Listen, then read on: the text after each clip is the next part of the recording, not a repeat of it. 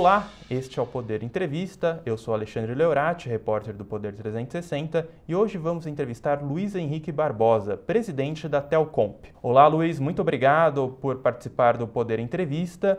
Eu quero começar perguntando, primeiro pedindo para que você apresente a Telcomp, qual o trabalho de vocês e também fale um pouco sobre quais são os próximos desafios aí do setor de telecomunicações.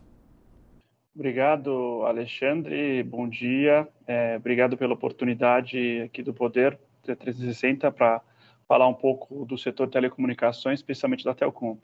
Bom, eu sou então o presidente executivo da associação é, Telcomp, que reúne 70 empresas é, prestadoras de serviços de telecomunicações tá, de diversos portes, com atuação em todo o país.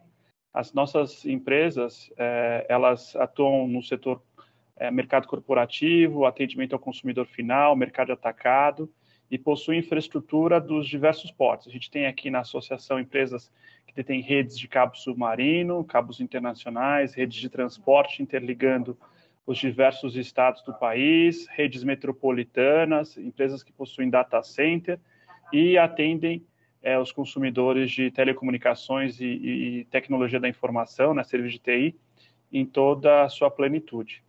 A Telcomp tem como missão promover competição no setor. Então, ela é uma associação que reúne as empresas entrantes no mercado.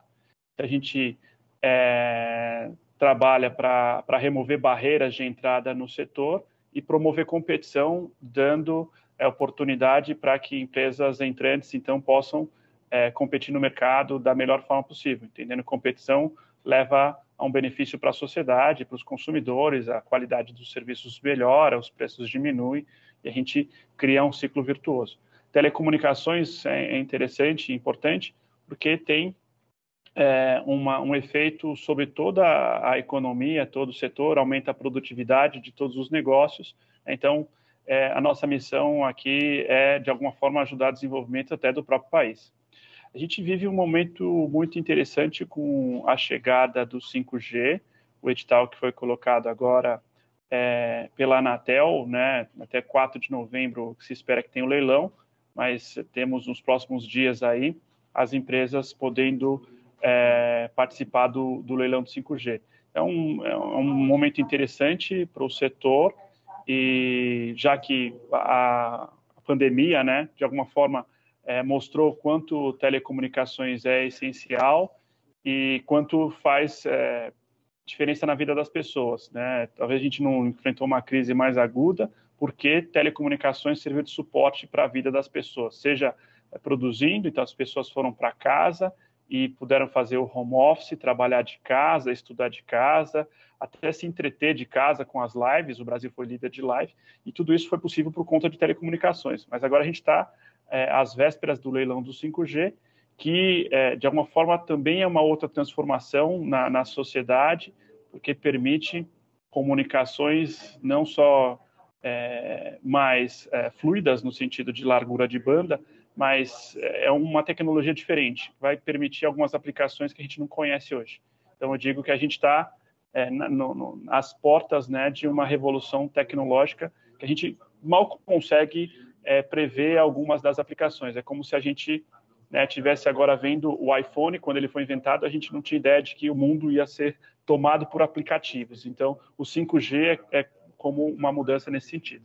O senhor citou a questão do, do mercado né, de telecom.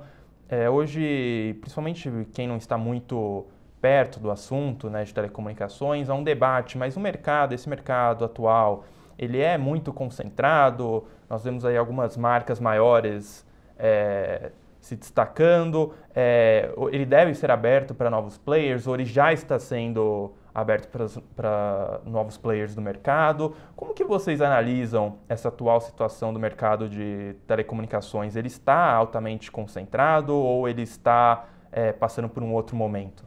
Bom, a gente tem é, duas situações em telecom. O mercado de telefonia móvel, esse tem uma concentração, né? na verdade você tinha quatro operadoras com presença nacional, Oi, TIM, Vivo, Claro, uh, e a Oi está passando por recuperação judicial, então os ativos foram vendidos para TIM, Claro e, e Vivo, é, a Telcomp tem se manifestado sobre esse ato de concentração, porque a gente está concentrando o espectro na mão de três operadoras. E aí, então, você tem um, um, mercado meio que de oligopólio e é difícil competir as empresas menores. Eu, eu abro um parênteses né, para mostrar o mercado de banda larga fixa. Nos últimos quatro anos, 100% do crescimento no mercado de banda larga fixa se deu por operadoras competitivas, que não são as operadoras conhecidas que eu citei, já estabelecidas no mercado. A gente partiu de uma base de 26 milhões de, de clientes, 26 milhões de acessos em 2017, para 38 milhões de acessos em 2021. Então, cresceu 12 milhões de, de acessos de banda larga fixa. Esse crescimento se deu 100%, não é 99,9%, não, é 100% pelas operadoras competitivas. Então, que não são esses três é, quatro grandes grupos que eu citei para vocês e que ofertaram serviços é, para os clientes no interior do país em regiões periféricas, onde as, os grandes grupos não atendiam. Então, se a gente olhar historicamente esses últimos quatro anos, 13 milhões de novos acessos foram ofertados pelas competitivas e 1,1 milhão foi tirado do mercado, as, as, operadoras já estabelecidas perderam de market share. Então, é o que eu afirmei, né? 100% é, é ofertado pelas competitivas. E por que aconteceu isso? Porque tem uma cadeia né, independente em telecomunicações de operador de cabo submarino, operador de, de redes de transporte, redes metropolitanas, que permitiu que surgisse os provedores é, regionais, os pequenos provedores, e nas diversas cidades no, no país, é, você tem um competidor local fazendo é, frente aos grandes grupos. 84% dos municípios brasileiros hoje quem é líder local em internet banda larga é uma operadora local, não é um grande grupo. Então, no total, essas operadoras competitivas hoje lideram em, é, em 84% dos municípios e representam 40% do mercado como um todo. Isso podia ser uma realidade em telefonia móvel, né, quando a gente pensa sobre a questão é, concorrencial. Qual é a restrição? É frequência. O leilão de 5G, trabalhado pela Anatel, traz essa novidade. É, você tem blocos que vão ser ofertados de maneira regional, você tem blocos nacionais, e aí espera-se que os grupos já estabelecidos comprem frequências nesses blocos nacionais, mas você tem blocos regionais eh, que vão ser ofertados para grupos regionais, onde eh, estão as, uh, posicionadas associadas aqui da Telcomp. Então, a gente espera que, ao final desse processo, possam surgir operadores menores, atuando regionalmente e competindo na, na banda larga móvel, né, na telefonia móvel, é com o 5G. Então, de certa forma, esse edital né, do 5G publicado, inclusive é, ontem, né, segunda-feira, é, ele, de certa forma, atendeu é, os pleitos dos players que fazem parte da, da Telcomp? É, há espaço para esses outros players dentro desse edital do, do 5G? Sim, atendeu. É um trabalho de três anos, né? Isso foi discutido com a Anatel nos últimos três anos. Acho que foi um, uma discussão bem democrática. É verdade, a Telcomp sempre trabalhou para diminuir as barreiras. É, as empresas já estabelecidas, elas têm uma vantagem natural, têm, elas são conhecidas no grande público, né, já tem uma marca forte, é, elas já têm infraestrutura de 4G, 3G, então ela está fazendo mais um passo, né, uma atualização tecnológica de alguma forma. Já tem é, antenas espalhadas pelo país, infraestrutura, cliente, central de atendimento, e agora o 5G para elas é um movimento como foi o 4G, o, o 3G. É verdade que o 5G representa uma mudança grande em termos tecnológicos, mas é um movimento natural. Para as operadoras regionais, as competitivas, é, competir com as grandes é diferente porque ela vai ter que construir uma rede do zero. Então, é, é o que se espera surja operadores de atacado, as, as empresas menores elas trabalham de maneira conjunta, né? Elas têm a vantagem de atuar regionalmente, estar mais próximo dos clientes, né?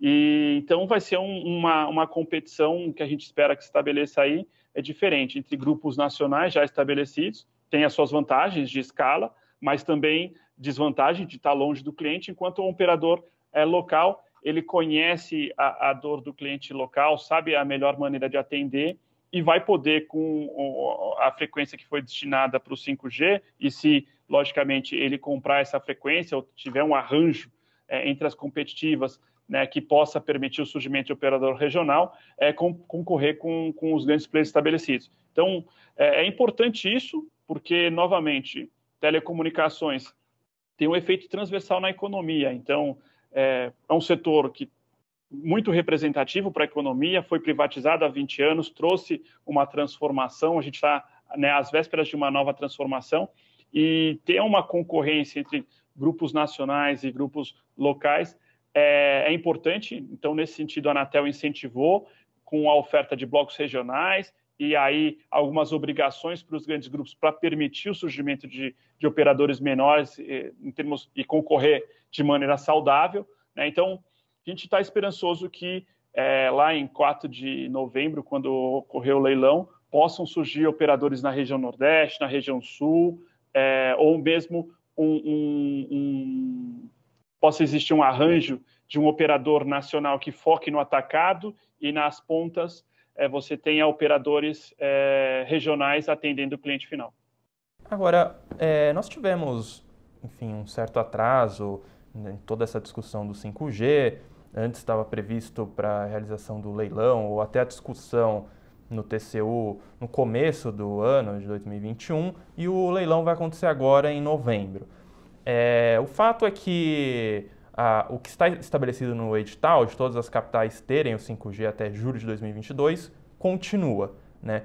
É, do ponto de vista das empresas de telecomunicações, esse prazo de, de, instalação do 5G nas capitais até 2020, julho de 2022, ele ainda é viável? É possível fazer toda essa instalação até esse prazo estabelecido no edital? Bom, no meu ver, é desafiador, mas é factível. Né? Especialmente os grupos já estabelecidos, como eu disse, ele já tem infraestrutura existente nas, em todo o país. Né? Então, ele vai estar fazendo atualização. É verdade que o 5G demanda uma quantidade maior de antenas, né? então, o que a gente chama de densidade. É, para uma cidade como São Paulo, uma operadora para cobrir toda a cidade, hipoteticamente, precisa de mil antenas. E agora, com 5G, ela vai precisar de 3 mil antenas. Então, ela vai ter que aumentar a densidade de antenas, colocar mais equipamentos. Mas ela já tem uma infraestrutura existente, né? Então, ela, de alguma forma, con consegue já atender uma parte da população é, com o 5G é, em meados do ano que vem. Então, isso é possível. Até é, comercialmente falando, vai existir uma, uma corrida, porque todo mundo quer se diferenciar, né? Então, é, tem o espectro, quer lançar o 5G o mais rápido possível.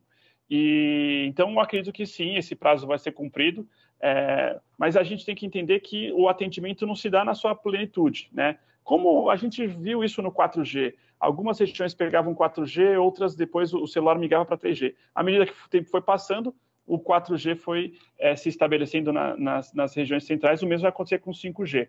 Isso já é um pouco diferente para o operador menor, que vai ter que construir a rede do zero. Mas para isso a Anatel previu roaming, né, que é o direito de uso da rede de terceiro para um operador entrante.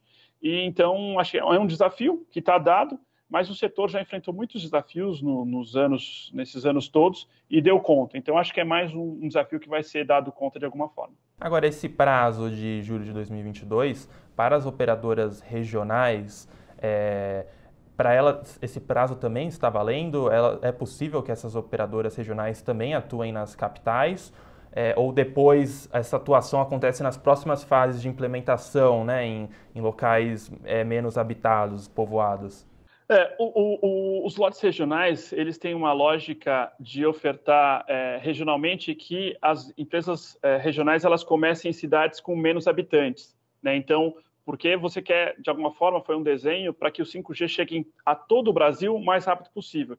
Então, as obrigações das operadoras regionais elas estão para cidades menores e não para as capitais. É lógico que elas têm a intenção de concorrer nas capitais, né? as obrigações elas estão é, estendidas de maneira um pouco diferente, é, mas, logicamente, à medida que as empresas comprarem a frequência, elas já vão ter um desembolso pelo, pelo, pelo direito de uso da frequência, tem compromisso de cobertura e elas vão fazer isso o mais rápido possível, porque é negócio, né? São, é business. É, é, coloca a infraestrutura, é, vende o serviço para atender os clientes. Então, tem um incentivo natural para ofertar esses serviços. Então, e aí, o, o talvez o, o diferente do 5G surgindo a operadora regional é que ela vai estar atuando é, em cidades do interior e talvez a gente vê o 5G chegando muito é, próximo do que ele chegou nas capitais, né? coisa que não aconteceu com as outras tecnologias. Sempre chegava nas grandes centros, o 4G, o 3G, e depois no interior. Talvez a gente vai ver agora com, com as operadoras regionais isso sendo simultâneo de alguma forma. E há alguma expectativa de crescimento para o setor? Falando especificamente sobre as operadoras regionais, agora com o 5G, é esperado um, um crescimento é, especificamente falando sobre as operadoras regionais com, esse, com essa nova tecnologia sendo implementada agora no país? Sim, é, é esperado sim. O setor hoje, é, eu vou falar grandes números, tá? Mas a gente está falando de um setor que no agregado fatura algo como 170 bilhões de reais. É, se a gente voltar 10 anos atrás, no agregado o setor faturava algo como 130 bilhões de reais. Então ele cresceu é, cresceu de maneira significativa num país que não cresceu tanto nos últimos anos, é, mas é, existe uma, uma, um potencial de crescimento muito maior. É, esse mesmo número que eu te dei, de ordem de grandeza, né, quando eu penso em tecnologia da informação, a gente está falando de um salto. É, dez anos atrás, tecnologia da informação tinha um faturamento no agregado de 50 bilhões de reais e hoje ele é equivalente a telecomunicações, 170 bilhões. Por quê? Porque telecomunicações, de alguma forma, é, com transformação digital, tudo isso que a gente está vivenciando como é, mudança de paradigma de produção e consumo, né, foi para a vida das pessoas. Então, você hoje consome, entretém por meio é, da internet, seja assistindo é, vídeos de streaming, é, jogando videogame, é, consumindo de alguma forma produtos. Né? Você faz compras pela internet, é, você produz por meio da internet, então você está no home office trabalhando por meio da internet. E o 5G, de alguma forma, ele vai permitir que isso é, transpasse nas diversas cadeias de produção. Então, as empresas elas estão migrando de empresas de, tecno, de telecomunicações para empresas de tecnologia, porque elas, de alguma forma, vão ajudar os diversos setores, o agronegócio, o setor de transporte, a indústria, a produzir de maneira mais eficiente. Então, o que é uma, uma, um agronegócio produzir de maneira eficiente? Né? Não é só ter o trator lá fazendo a colheita de maneira autônoma, mas é eu ter um monte de sensor instalado no agronegócio para saber a melhor hora de plantar, a melhor hora de colher, a melhor hora de regar, com, fazer a irrigação, e aí aumento a produtividade é, de grãos, e o Brasil é líder nisso em termos mundiais. Então, estou fazendo uso de tecnologia, de telecomunicações, porque eu estou colocando sensores que têm que se comunicar com os computadores para tomada de decisão e aumentar a produtividade. Isso vai acontecer na fábrica, isso vai acontecer é, na logística, o porto.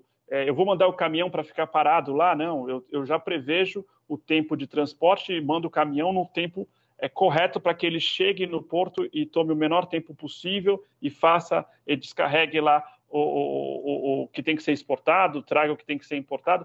Então, você veja que telecomunicações e tecnologia está migrando para todo é, os segmentos da sociedade e aí então é oportunidade de negócio para as empresas, além de só prover conectividade, prover acesso à internet. Então, elas, de alguma forma, vão ajudar as empresas a produzir melhor, ajudar as pessoas a viver melhor. E ainda na discussão no TCU, né, no Tribunal de Contas da União, sobre o edital do 5G. É, houve alguma, alguns apontamentos da área técnica do tribunal sobre trechos específicos do edital, né? especificamente sobre a rede privativa, que é de uso exclusivo é, do governo, do poder público, e também sobre a rede na Amazônia, né? de conexão na Amazônia. É, esses dois pontos, é, na avaliação do senhor, ele eles atrapalharam a tramitação do, do, edital do 5G ou eles podem representar também uma oportunidade até para as operadoras é, regionais?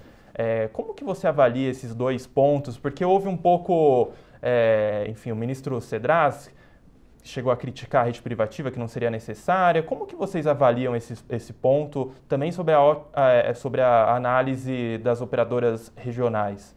Bom, primeiro, deixar claro, a Telcomp tem um imenso respeito pelo, pela Anatel, por óbvio, e pelo TCU, tem um corpo técnico excelente, e houve discussão entre os dois órgãos, o que é natural, mas em cima de algumas premissas, né? Porque você faz é, uma avaliação é, dos projetos e vai precificar esses projetos para chegar num valor presente líquido e, de alguma forma, ter o valor que você vai fazer o leilão, né? O leilão é de 10 bilhões, 5 bilhões, 20 bilhões em cima de um um plano de negócios, né, que você traz para valor presente. E aí teve discussão sobre as bases e, novamente, o Brasil é um país de dimensão continental e tem diferenças continentais. Uma coisa é você fazer um projeto é, em um business plan em São Paulo, outra coisa é no Nordeste, outra coisa é no interior do país. Então, acho que o trabalho que foi feito é por Anatel e TCU é um trabalho é, que tem os seus méritos. O TCU houve divergência, mas houve lá uma votação, 7 a 1, e voltou para a Anatel e a Anatel cumpriu com, com as obrigações. É, faz parte né, de, de fazer política pública escolhas. Então, a Anatel, junto com o Ministério das Comunicações, é, fez escolha a respeito de uma rede privativa para governo. Essa é uma discussão que não é de hoje sobre segurança é, cibernética, segurança de comunicação. É uma escolha do governo que acho legítima. Então, criou-se a, a, ideia de fazer uma rede privativa e usou do leilão para fazer isso. É natural, acho que é, é importante que o, o, país tenha esse tipo de, é, de rede. Né? Aí não, não vou nem emitir opinião pessoal, mas é uma escolha. Existe um governo que entende é, que, como país, a gente tem é, e questão de segurança cibernética está dada, né? Você tem discussões públicas entre as grandes potências mundiais, o país está inserido no contexto mundial. Então, é uma escolha que foi feita sobre a rede privativa. E a Amazônia, novamente, é um país de dimensões conectar, é, continentais.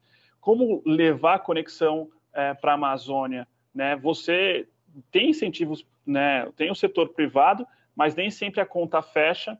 Você tem é, regiões que às vezes é uma população muito pequena e uma região é, enorme e que não tem, então, como o setor privado ir lá e levar a conectividade. Então, para isso tem é, o Estado se fazendo presente para preservar a Amazônia, para preservar o, o, patrimônio natural do país, criar essa rede, levar conectividade, de alguma forma, segurança para as regiões de fronteira, o que seja. Então, é um outro projeto que serve para esse propósito e é legítimo que o governo faça isso dentro de um edital de licitação como o, o, o do 5G. Acho que a discussão foi necessária, é uma democracia, né? Aqui a gente demora para tomar algumas decisões, mas porque existe as instituições, são, isso é discutido entre as instituições, isso é o custo de, de ser é uma democracia, haver essas discussões e o respeito às instituições. Então, acho natural é, o tempo que foi tomado. A gente sempre procura é, trabalhar o mais rápido possível. Acho que isso estava na agenda do ministro é, Fábio Faria, na agenda da Anatel,